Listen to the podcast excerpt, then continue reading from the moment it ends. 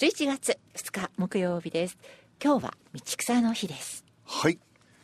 あの中国のまた王様の話に戻ってましてね,、はい。ね。えっ、と文能という偉い王様。この文能というのは州という国のであのほらこその前にやった陰の中央という悪いやつ、ね、あのあいあいつを打ち破るのがこの文能の息子の武王という人なんですよね。はいでその、えー文能という人はとてもとてもその、まあ、評判のいい人でその人があの太公望両将というのと出会うと、運命の出ね会い。運命。よくよく水魚の交わりって言いますよね。はい。家康と例えば本田正信とか、諸葛亮孔明と劉備玄徳とか、はいまあ、そういうような感じですね、でこの二人はまあお互いにこうえー信頼し合うと、でで前やった空はどどうしたのでしたっけ？すぐ張りで釣ったは芝の車エビ、うん。ここで先週は終わりま、先々週ですね。つまり州というはい国は、はいえっ、と、タイのか片身というかね。えなので、えーその、車、エビ、エビでタイを釣ったよとはい。いう話子ですね。そして、まあ、文能は旅将を連れて都に帰って、直ちに軍事を主管する大使というのに任命して政治に参画された。で、この句。まっすぐな針にて国を仕立て上げ。まっすぐな針にて国を仕立て上げ。ね、政治家としてもそのまっすぐな針つまりイコール誠実さですね、はい。で衆という織物を仕立て上げることになるうん。針でし仕立てるというのは聞いてますな、そして次。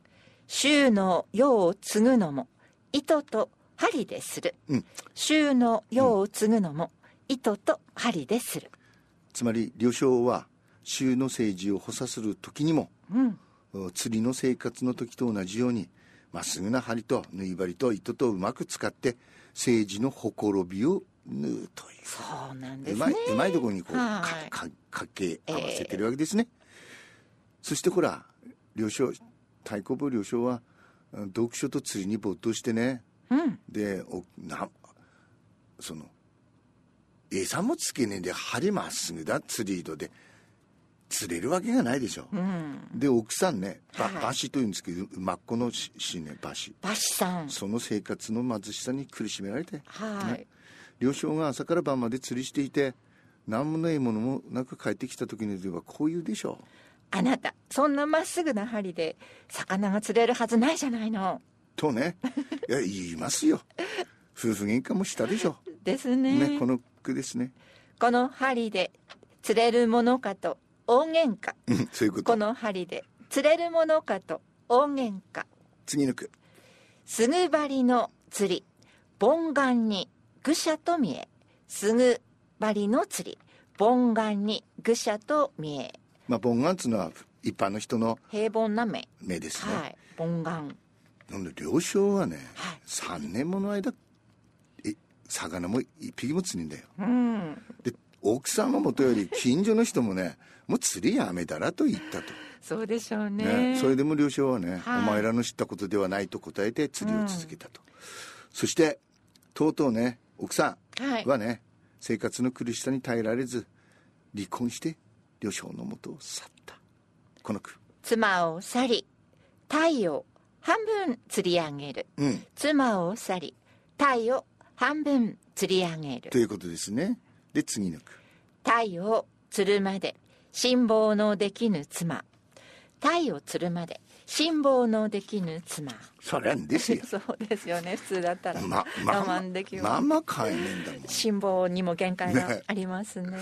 うんなんだかでで書いてましたよ。えっ、と人生に必要なのは、えー生き生きとご飯生き生きとご飯。美味しいご飯、ね。新米そうなるとねそうそう。生き生きとご飯とと必要だば、その生き生きとしたご飯いいですね。この奥さんはねもう生き生きもないしご飯もないんだよ。ねねえ。我慢なりませんででした。里に帰るでしょ？ええ。そうするとそのお親たちがねうん。嫁いでは夫に従えとあれほど教えたでばなと。はい。勝手に振る舞ったからこんな結果になったと愚痴を言ったのだろう。ねそして両将が文能に出会って異例の出世をしたことを人づてに知らされても奥さんは最初信用しなかったと、うん。うんこの句。馬氏初手はせせら笑って受け付けず。馬氏初手はせせら笑って受け付けず。そりゃそうですよ、ん。ね。そして文能がなくなってその息子の武王にね、つはい。使えるわけですけど、両将はねよく補佐をしてそして前に喋ったその陰の中央を打つわけです、はい。ありました、ね、戦いでは先鋒を務め、その中の軍を総崩れにさせる戦場においては優勝であったと。だからね年と中には強いんですよね。そうですね。で天下が定まった後は74条を所有する清というね、国に封じられたと。74もお城あるうところですよ。でこれですね釣り上げてみたら七十四条なり。うん。釣り上げてみたら七十四条なり。両将が釣り上げた鯛の形見は最後には鯛のね。はい。あ清だね。清ね、清の74条。74条の領地となったと、そしてここですね、えー、太公望両将がその清に、えー封ぜられて認知に就こうとしていた時突然奥様が。はい。あ元の奥様ですかね。奥様が両将の元を訪れてこう言った。私は目先のことばかり考えて気が短かった気が短かったことを後悔しています。うん、そして復縁を求めたと。すると両将はねお盆にはい。水をいっぱい満たしてからそれを全て地上にこぼして、はい。この水を元に戻したら求めに応じようと答えつまりは復縁に応じなかった、うん。こっから出た故事は？腹水盆に帰らず。ですね、うん。でずーっと前にね腹水盆に帰らずはやったことがあって、はい。でその時和江さんがうん「ええ私だったったったったった」って「あの別れます」って言ってましたね。そうでしたよね。そうでしたね。はい。さあこの句。それ見たか取って太鼓盆を出し。うん。それ見たか取って太鼓盆を出し。じゃあお個人的にはねちょっと太鼓棒意地悪でねえかと。ね。許してあげれば。昔おめおめさん迷惑かけなんでカニやと。まあまあ俺らのし俺らのその出張先さはこれに来てもいいけど。まあこれで楽しく暮らせと。ね。まあ1億円ぐらい切ればいいんじゃないですか。この句帰らぬは元の水より下の先、うん。帰らぬは元の水より下の先、うん、元に返すのは難しいのは、まあ、えー盆の中の水もそうだけれども、えーそうです細部にこだわった妻の小言と。後悔してます、してるでしょうね。ねでここです。ここです。後悔は芝の車の後に立ち。うん。後悔は芝の車の後に立ちね公開は先に立たずというのをね、あのはい。い、いがしてるんですけど、うのはよあの四四輪建ての馬車っつうことですよね、ええ。でこの句ですね。四輪車の前で女房は愚痴を言う、うん。四輪車の前で女房は愚痴を言う、ね。これね女性は一般にうん。前の夫が出世すると未練うん。まあそういう話し子であります。えっ、とこの後ね俺はここの川柳にはないんですけどまあ随分随分この、えー両将は活躍をするのですね、そしてえっ、とね、えーその次のドラマもあるんですよ。白衣と粛清という。はい。このこれはまあ有名じゃないですけど、まあ、あのよく一個とかになってますね白衣と粛清っていうのは兄弟でね。はい。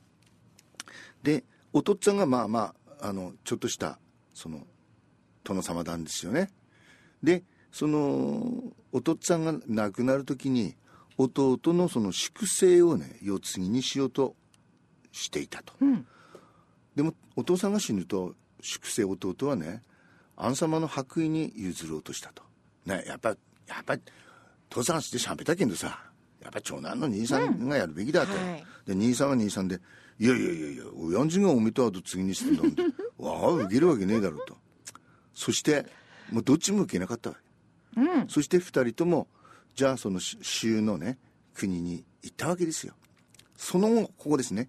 州の武王が陰の中央を打とうとした時にその進化は君を打つべきではない下の者は上の者に背くべきではないとおその武王をいさめたと。そしたら武王の側近は二人を殺そうとするでしょう、何しろ言ってんだお前って。